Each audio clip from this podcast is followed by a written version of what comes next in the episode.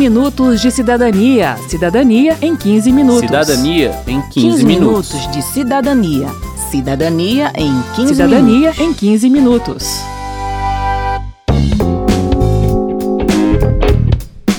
Sabe quando você precisa resolver um problema na prefeitura e não sabe aonde deve ir, nem quais documentos levar?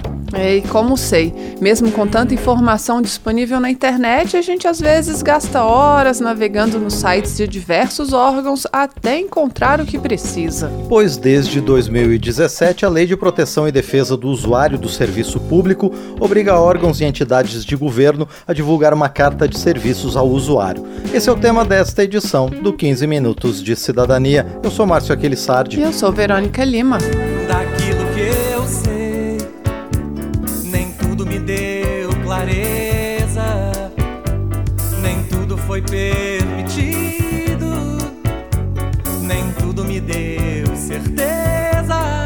Antes de apresentar a carta de serviços, vale retomar os conceitos principais da Lei de Proteção e Defesa do Usuário do Serviço Público, que foi tema de edição do 15 Minutos de Cidadania ainda em 2017.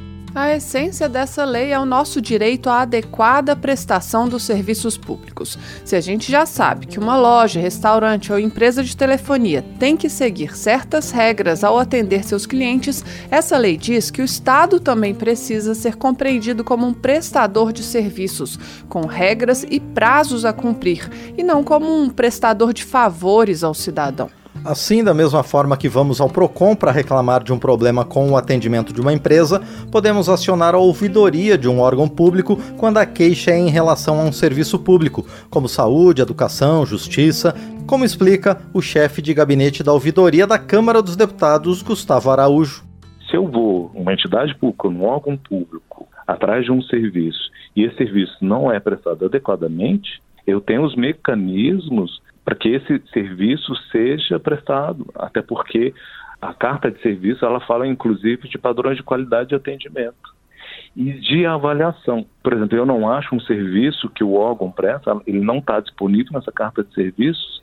Na hora que eu vou fazer a avaliação, porque é ideal que as cartas de serviço tenham o ambiente de fazer a avaliação, eu falo assim, olha, esse serviço não foi prestado corretamente. A comparação com a prestação de serviços pela iniciativa privada é didática. Ela nos ajuda a entender que sim, o cidadão tem direitos em relação aos serviços prestados pelo Estado. E é por isso que a Lei de Proteção e Defesa do Usuário do Serviço Público estabelece critérios para a prestação de serviços pelos governos, completa o Gustavo Araújo. Enfim, ela elenca uma série de maneiras adequadas na prestação do serviço, devendo o agente público e o prestador de serviço observar inúmeras diretrizes como urbanidade, respeito, a presunção de boa-fé do usuário, o atendimento por ordem de chegada, a igualdade no tratamento aos usuários, vedado qualquer tipo de discriminação, cumprindo prazos, né? O que importa é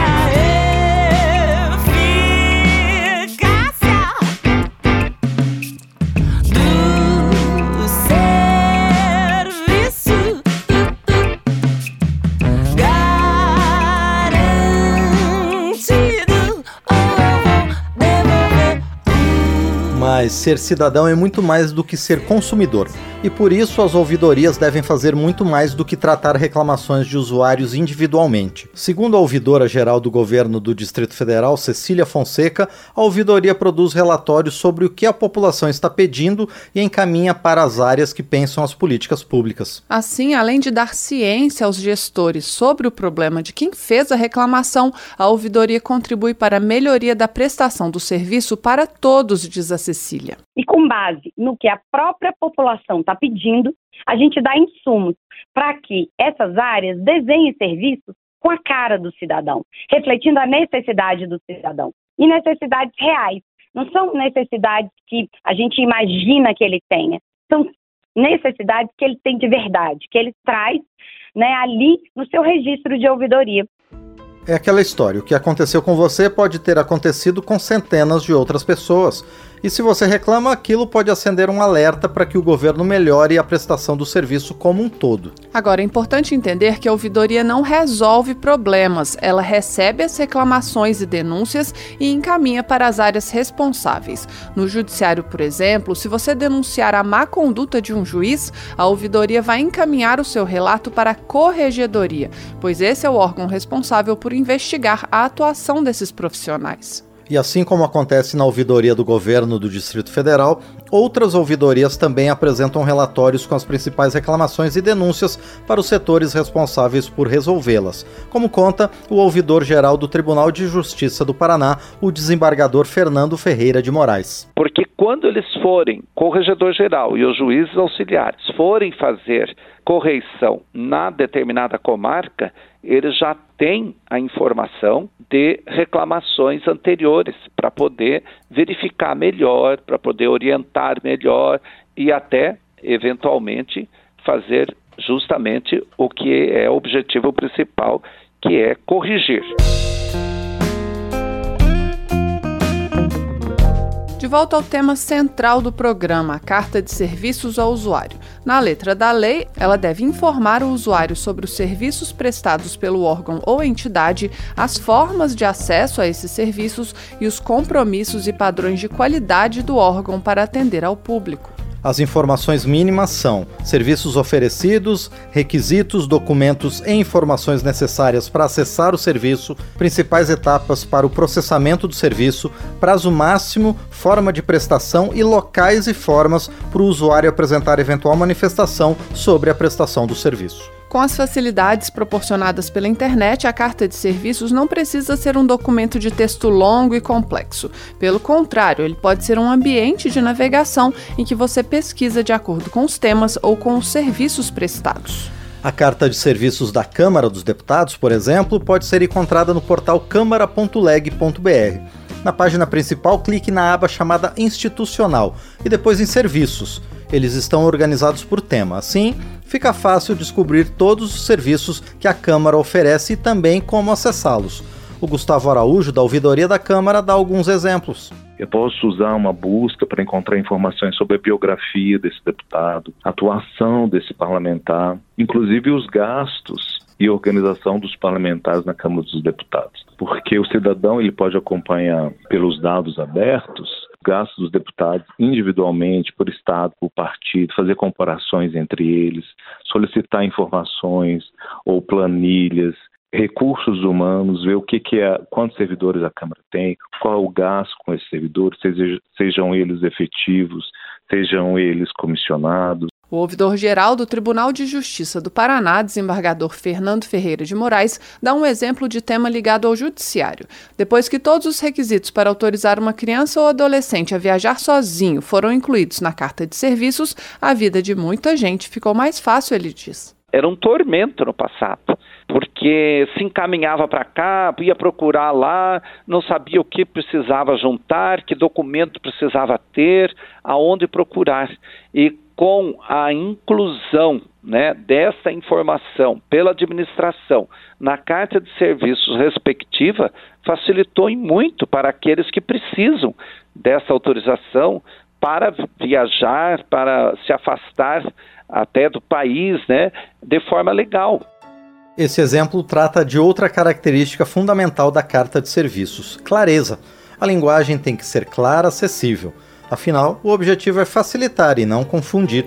E isso deve valer para toda a comunicação do governo com a população. Por isso, a Câmara aprovou o projeto de lei que institui a Política Nacional de Linguagem Simples nos órgãos e entidades da administração pública direta e indireta. Segundo uma das autoras do projeto, a deputada Érica Cocai, do PT do Distrito Federal, a proposta foi apresentada inicialmente por entidades ligadas a pessoas com deficiência intelectual para que elas também pudessem compreender as mensagens do poder público e se fortaleceu diante do triste fato de que em 2018, 3 em cada 10 brasileiros entre 15 e 64 anos eram analfabetos funcionais. A linguagem simples possibilita que as pessoas possam é, encontrar, entender e usar as informações publicadas pelos órgãos e entidades da administração pública, ela reduz a necessidade de intermediário entre o poder público e o próprio cidadão, porque o cidadão consegue apreender a mensagem, o sentido da mensagem, reduz, portanto, os custos administrativos, mas fundamentalmente ela ajuda na transparência ativa, no acesso à informação clara pelo conjunto da população. Ela também possibilita, na medida em que aumenta a, a transparência e a população consegue entender todas as comunicações que saem da própria administração pública, maior controle social. Mas se engana quem pensa que a linguagem simples é direcionada apenas a pessoas com baixa escolaridade ou com deficiência cognitiva. A jornalista especializada no tema, Patrícia Redel, argumenta que pessoas de alta escolaridade também têm dificuldade para entender termos técnicos e jargões de áreas que não dominam. Precisa ser uma pessoa de baixa escolaridade para não saber o que é uma termação online? Não. A termação online, nesse caso, nesse contexto desse site, era você entrar com uma ação judicial sem advogado. Ou seja, um serviço importantíssimo. E muitas pessoas não vão procurar em atermação online. Elas vão ficar procurando e não vão achar o serviço.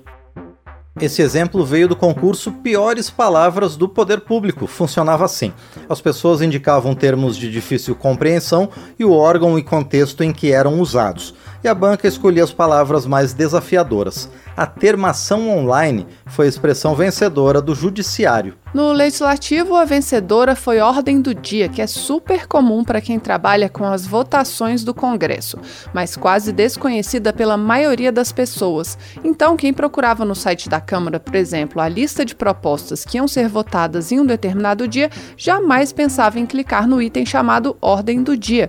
Esse problema vem sendo resolvido com o uso de termos mais conhecidos, como votações ou propostas previstas para votação. A palavra considerada mais crítica de todos os poderes, conta a Patrícia Redel, foi logradouro. Além de menos conhecida do que rua, a palavra logradouro, no exemplo enviado para o concurso, foi usada em um formulário sem nenhum contexto que indicasse que logradouro fazia parte do endereço da pessoa, e era um item obrigatório de um formulário para acessar serviços essenciais do governo federal. Então, nesse formulário estava logradouro, dois pontos, e não tinha nenhum contexto para a pessoa adivinhar. E a pessoa que indicou o termo falou que ela estava preenchendo para uma pessoa de baixa escolaridade, estava ajudando a pessoa a preencher o formulário, e que a pessoa estava procurando nos documentos dela onde é que tem a palavra logradouro, porque ela não sabia o que era, o que, que ela tinha que colocar ali. Nesse exemplo, fica claro que linguagem simples não é apenas uma técnica de escrita, mas de desenho da informação. Não basta usar palavras mais simples e conhecidas, é preciso pensar em como a informação é apresentada, na navegabilidade do site, nos rótulos que orientam a busca das pessoas, para que elas encontrem o que estão procurando, entendam o que elas e consigam usar a informação para o que precisam. Mas o problema é que muitas vezes a gente vê cartas de serviço que são simplesmente uma reprodução do linguajar interno ou do organograma do órgão, em vez da carta estar dividida por temas ou por tipo de serviços, está dividido, por exemplo, pelo órgão, pela secretaria, pelo departamento que faz aquele serviço. E o usuário externo, o cidadão, ele não tem como saber, né? Qual órgão interno que é responsável por qual serviço. Então, essa questão ainda da, da forma de estruturar a informação ainda tem muito a melhorar nas cartas. Por fim, lembra a Patrícia Redel, linguagem simples não é linguagem errada, nem fora do tom. É possível adotar a linguagem simples até mesmo em textos formais, como uma sentença judicial.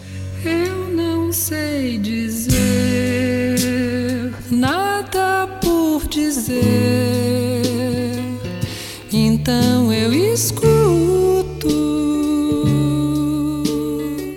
Termina aqui o 15 Minutos de Cidadania, que teve produção de Cristiane Baker e de Lucélia Cristina, reportagem texto de Verônica Lima, trabalhos técnicos de Alan Santos, edição de Márcio Aquilissardi, apresentação de Verônica Lima e de Márcio Aquilissardi.